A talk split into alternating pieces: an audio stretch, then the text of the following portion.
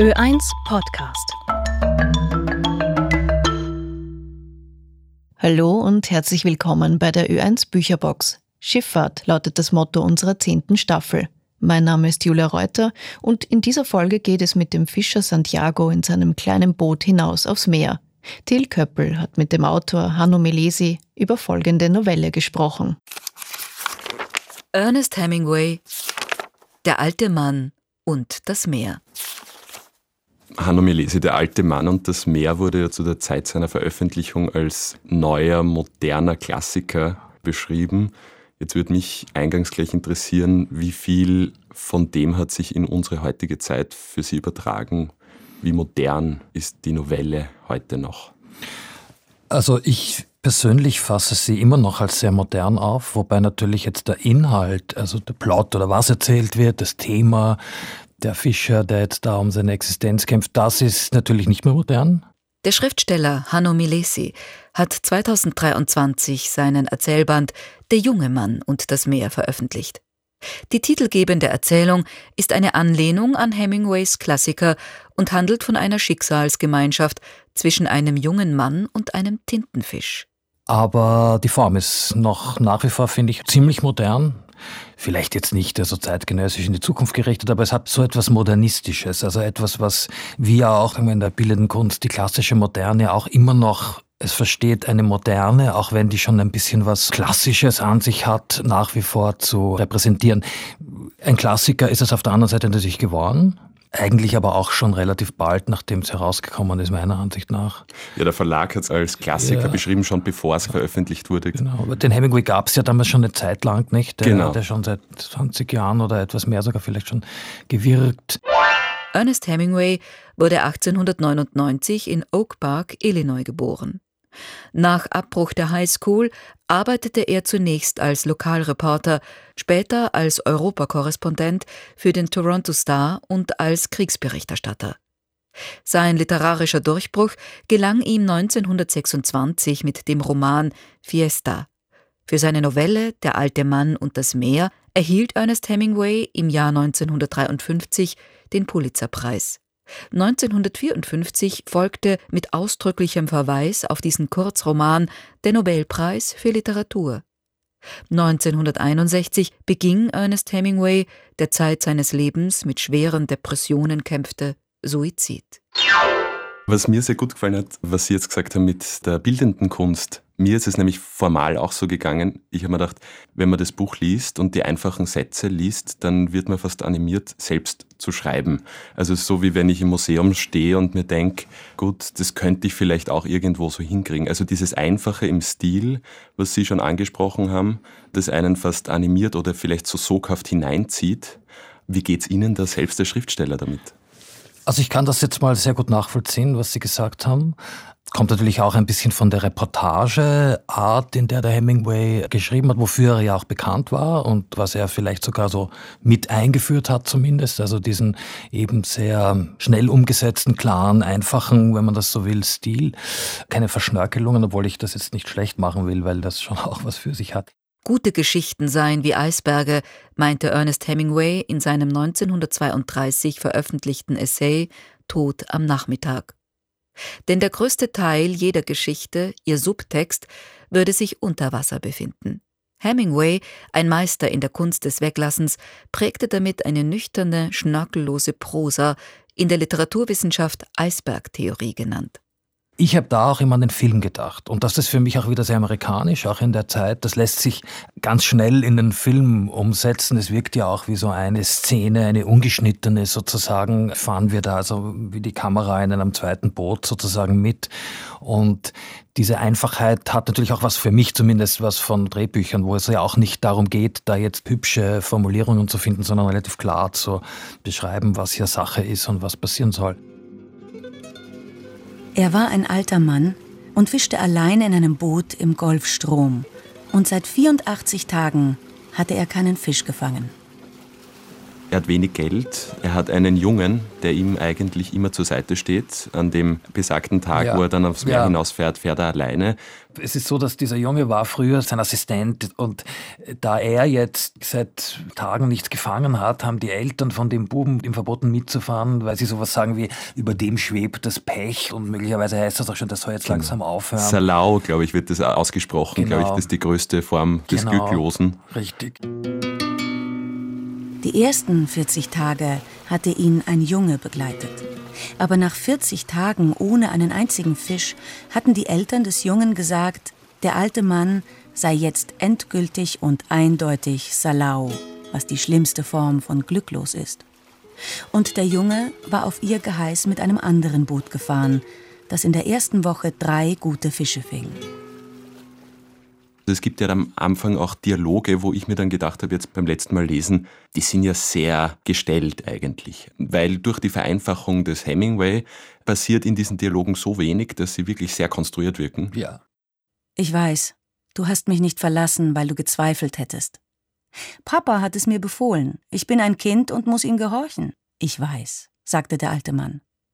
Aber wir, wir haben Vertrauen. Ja, sagte der Junge. Darf ich dir ein Bier in der Bar ausgeben? Danach bringen wir die Sachen nach Hause. Warum nicht? sagte der alte Mann, unter uns Fischern. Es passt diese Merkwürdigkeit der Dialoge dazu, dass der alte Mann sowieso mit niemand richtig kommunizieren kann mehr und sehr, also entweder hat er das nie können, wie wir ihn kennenlernen, ist er nur mehr sehr bei sich und kann fast mit den Elementen oder sich über die Elemente reflektierend besser kommunizieren als mit Menschen, hat man so den Eindruck und deswegen ist das vielleicht auch so bisschen komisch oder so. Und natürlich mag er diesen Jungen und der empfindet das auch als rührend, dass der sich um ihn kümmert, aber es ist ihm aber gleichzeitig extrem unangenehm, weil es ja auch heißt, dass er ein Pflegefall mehr oder weniger ist und für jemand wie ihn ist damit das Leben vorbei. Nicht, er hätte dann keine Funktion mehr. Lebt davon zu fischen. Ähm, wenn er das nicht mehr kann, hat man so den Eindruck, wüsste er jetzt nicht, was er dort überhaupt soll noch. Ja, und wenn Sie das so sagen, für mich jetzt fast schon einen naiven, vielleicht kindlichen Blick auf die Welt. Der alte Mann, der kann eigentlich kaum mit anderen Menschen kommunizieren, aber wenn er dann aufs Meer hinausfährt und die Sonne spiegelt sich im Wasser und die Wasservögel fliegen herum und er genau. sieht die Fische, dann ist dieser innere Monolog, den er führt, äh, total reich und, und er sieht alles, er nimmt alles wahr. Genau. Das ist wahrscheinlich für mich auch eine Sache, von der das Buch so lebt, von diesen genauen Beschreibungen, die eine ganze Welt aufmachen. Die Wolken überm Land erhoben sich wie Berge und die Küste war nur ein langer grüner Strich mit graublauen Hügeln dahinter. Das Wasser war jetzt dunkelblau, so dunkel, beinahe schon violett.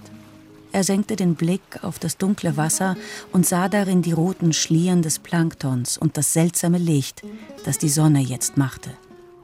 Nach 84 erfolglosen Tagen fährt der kubanische Fischer Santiago mit seinem kleinen Ruderboot ein letztes Mal aufs Meer hinaus. Einen Tag lang passiert nichts, bis ein riesiger Marlin an seinem Haken anbeißt. Also er hat den Fisch am Haken seit einiger Zeit und der zieht also das Boot ja auch immer weiter auf die offene See hinaus. Er hat ihn aber noch nicht gesehen. Also er kann nur von der Kraft des Zugs, kann er so ungefähr abschätzen, dass der sehr, sehr groß ist, dass der auch relativ weit unten ist.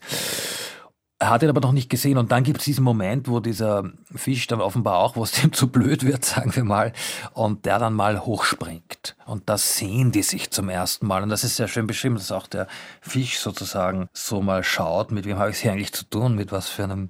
Und die beiden Gegner schauen sich so irgendwie jetzt mal endgültig an. Dann geht ja erst dieser Kampf los. Die Leine hob sich langsam und stetig. Und dann wölbte sich vor dem Boot die Oberfläche des Ozeans und der Fisch kam heraus. Sein Speer war lang und lief spitz zu wie ein Degen und erhob sich voller Länge aus dem Wasser und glitt dann sanft wie ein Taucher wieder hinein. Das Buch ist jetzt 70 Jahre alt oder 71 Jahre heuer. Wie viel aus der Erzählung kann man im Jahr 2023 noch gut nachvollziehen, dieses Thema Männlichkeit, das ja bei Hemingway sehr stark vorkommt. Ja. Dieser Kampf Mensch gegen Natur. Ja, also da sprechen Sie mich natürlich jetzt auf ein Thema an, das ich früher oder später sowieso erwähnen muss. Ich habe ja selbst vor kurzem ein Buch herausgebracht, das Der junge Mann und das Meer heißt.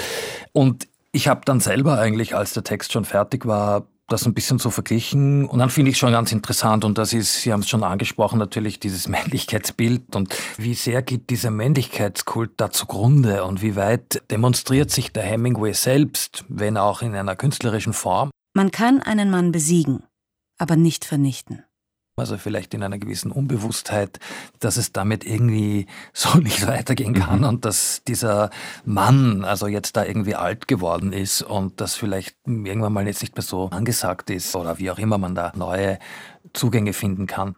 Was sich dann wiederum schon ins Heute transportieren lässt, ist dieses Empathiegefühl des alten Mannes, das man ja schon nach, natürlich auch rauslesen muss. Also man kann auch drüber gehen. Aber das, finde ich, deckt sich dann doch wieder mit der heutigen Einstellung des, okay, ich überlege jetzt trotzdem, ob ich dieses Tier umbringe mit gutem Gewissen. Er, er denkt da schon drüber nach. Auf jeden Fall. Er würde auch meiner Ansicht nach keine Kreatur töten, wenn das nicht eine gewisse Form von Sinn für ihn hätte. Also ob er sich verteidigen muss, ob er sich ernähren muss oder ob er eben seiner Arbeit nachgeht. Und da sind wir aber schon bei diesen drei Punkten im Gegensatz zum Menschen, der sein Essen oder um seine eigene Ernährung ringt. Ja. Das sind drei Punkte.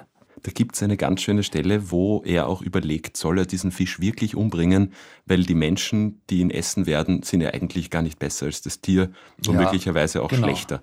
Genau. Und da sind wir aber, glaube ich, jetzt wieder auf einer anderen Ebene beim Schriftsteller. Das denkt der alte Mann, ein alter Mann, meiner Ansicht nach nicht, sondern das legt ihm der Schriftsteller in den Mund, um sozusagen ein universelleres Bild uns zu geben. Wie vielen Leuten er Nahrung sein wird, dachte er. Aber sind sie es auch wert, ihn zu essen? Nein, natürlich nicht. Wenn es nach der Art seines Betragens und seiner grandiosen Würde geht, ist niemand es wert, ihn zu essen.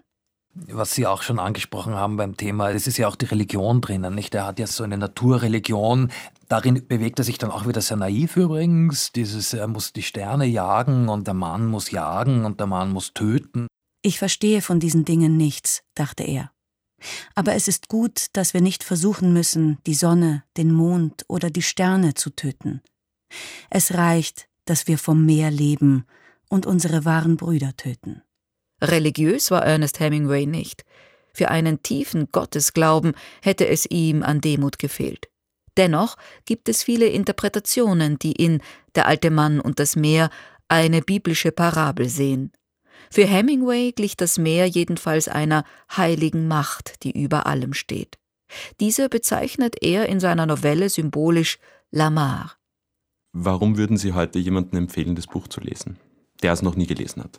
Was ich sehr schätze, ist, dass es nach wie vor Literatur gibt und geben soll, die sehr einfach funktioniert. Also die jetzt nicht irgendwie ein über viele Generationen und mit verschiedensten Strängen und Komplikationen, was ich jetzt nicht schlecht machen will, was auch interessant ist, fabriziert sein muss, sondern weil es auch einfach diese einfache Erzählung, eine Sache, wenige Protagonisten, ein einfacher Geschehensablauf, der auch linear ist, reicht, um etwas sehr, sehr Spannendes machen zu können. Das, dafür ist es für mich ein gutes Beispiel.